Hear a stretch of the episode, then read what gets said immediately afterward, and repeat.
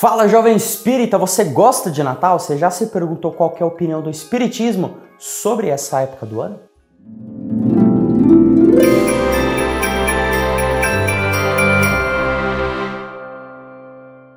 Em primeiro lugar, o que eu queria deixar claro, caso você ainda não saiba, o espiritismo ele é uma doutrina cristã, então ela segue os ensinamentos de Cristo, a moral cristã, então já de cara nada contra o Natal. Porém, para não ficar só essa explicação mais rasa, vou falar mais algumas coisas, porém queria deixar esse aviso inicial e, em segundo lugar, agora falar sobre o contexto histórico, de uma forma muito resumida, lógico, só que esse contexto histórico dividindo em duas partes. Primeiro, a parte de Jesus mesmo, aquilo que a gente considera. Então, dia 25 de dezembro, considera que é o nascimento de Cristo, e aí a confraternização gira em torno disso. Porém, aí um pouco de análise histórica mesmo, não se sabe exatamente o dia que Jesus Cristo nasceu, até porque o calendário era outro, era diferente. Porém, a Igreja Católica definiu essa época, definiu 25 de dezembro como nascimento de Cristo, até porque já existia uma confraternização nessa mesma época, então já tinha uma festa pagã que movimentava muita gente e era uma festa em homenagem ao Deus, ao Deus Sol, que tinha aquela troca de estação, então muita gente ia por conta disso.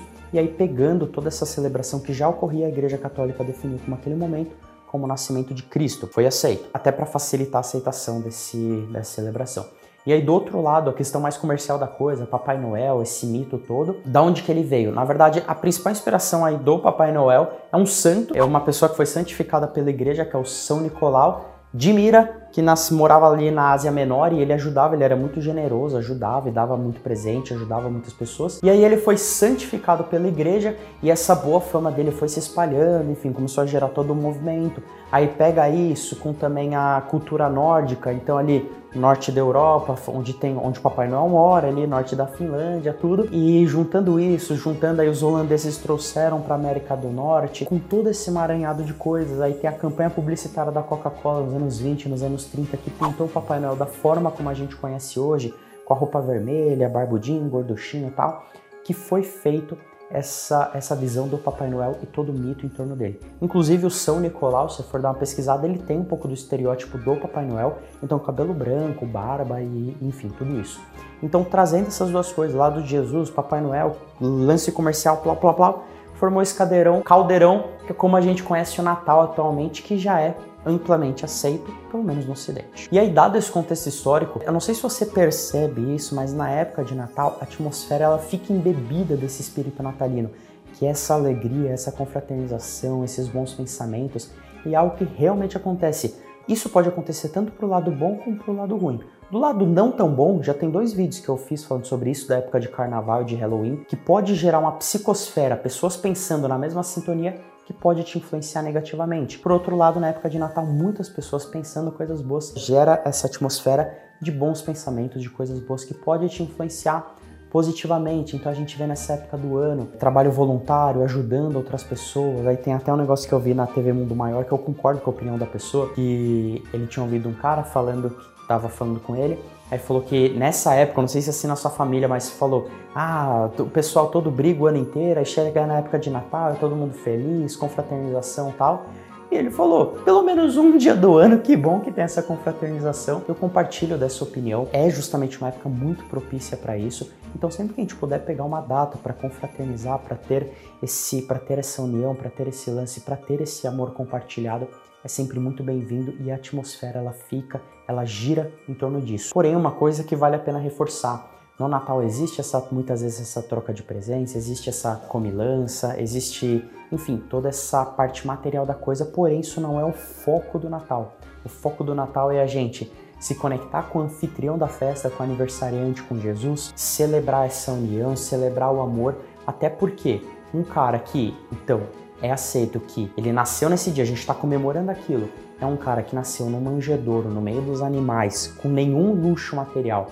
A gente achar que o foco do aniversário dele, da festa em homenagem a ele, fosse algo ligado à matéria, não faria muito sentido e também se tornaria uma festa que estaria restrita às pessoas que poderiam pagar por isso, que não é o caso. Pode haver essa troca de presentes, essa, esses enfeites, essa comilança, enfim, essa questão material até pode, mas esse não é o foco. Não trocar colocar a carroça na frente dos bois, porque pode existir, mas o foco é outro, é algo mais espiritualizado. Eu, particularmente, eu adoro enfeite de Natal, eu enfeito, eu enfeito a casa por mim, tudo pode estar brilhando, cheio de luzinha. Adoro o prédio, adoro o Papai Noel subindo e descendo, mas é só a gente lembrar, colocar a importância nos seus devidos lugares. Então você é livre para celebrar o Natal da forma como você achar melhor, como eu falei. Eu particularmente gosto muito, mas eu aproveito para te perguntar também, você gosta de Natal? Você não gosta de Natal? Tem muita gente que eu já vi que não gosta de Natal e tudo bem, cada um tem os seus motivos. Eu particularmente gosto. Eu queria, bom, estamos aqui no canal Espírita, terminar com duas citações aí que eu retirei. Vamos lá. A primeira é do Emmanuel de um livro do livro do Chico, psicografado por Chico, é uma citação de Emmanuel do livro Antologia Mediúnica do Natal, que ele fala assim: É por isso que o Natal não é apenas a promessa da fraternidade e da paz que se renova alegremente entre os homens, mas, acima de tudo, é a reiterada mensagem do Cristo que nos induz a servir sempre, compreendendo que o mundo pode mostrar deficiências e imperfeições, trevas e chagas, mas que é nosso dever amá-lo e ajudá-lo mesmo assim. Bom, hein? E a segunda citação é de uma entrevista que o Chico deu, então, o vídeo está no YouTube se você quiser checar, mas que ele fala assim, é um pouquinho mais longa que a do Emmanuel, mas também não é longa não. Que perguntam para ele sobre o Natal. Ele fala: "Os espíritos amigos nos têm ensinado por muitas vezes que ante o Natal reformulamos os nossos votos de cristianização da nossa vida pessoal e coletiva diante do nosso Senhor Jesus Cristo, a quem nossas vidas estão entregues em nome de Deus."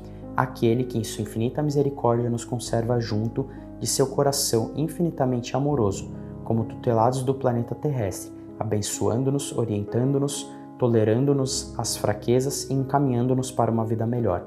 Devemos com toda sinceridade asseverar que sem Jesus Cristo em nossas vidas, seja qual for a interpretação que venhamos a dar aos seus ensinamentos, não estaremos muito longe de uma regressão para as selvas. Por isso, o Natal é importante continuará a ser importante. Embora muitas vezes cercado de incompreensões humanas, o Natal há de ser o coração de nosso Senhor Jesus Cristo, forçando no mundo, assim como estamos vendo o coração maravilhoso de nosso Divino Mestre palpitando na alegria de toda São Paulo, em festiva comemoração para a passagem do natalício daquele que é o maior amor das nossas vidas.